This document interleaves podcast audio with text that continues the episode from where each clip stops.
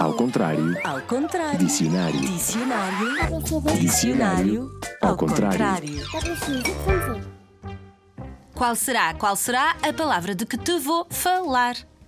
Réptil, anfíbio. Anfíbio, por isso, tanto vive na água como na terra.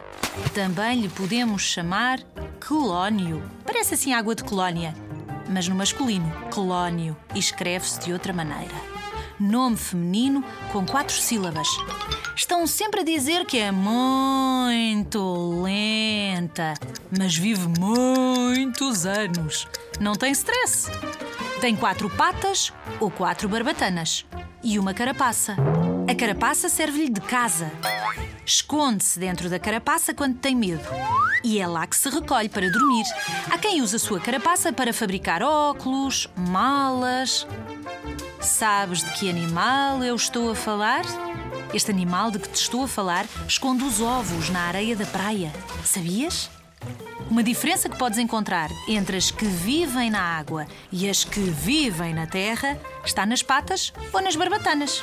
As que vivem na água têm barbatanas e não gostam muito de estar em terra.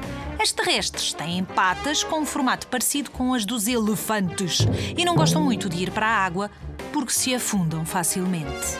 Há muitos provérbios e fábulas inspiradas nela, na tartaruga. Boa! Sabias que existem tartarugas gigantes que podem pesar mais de 200 quilos?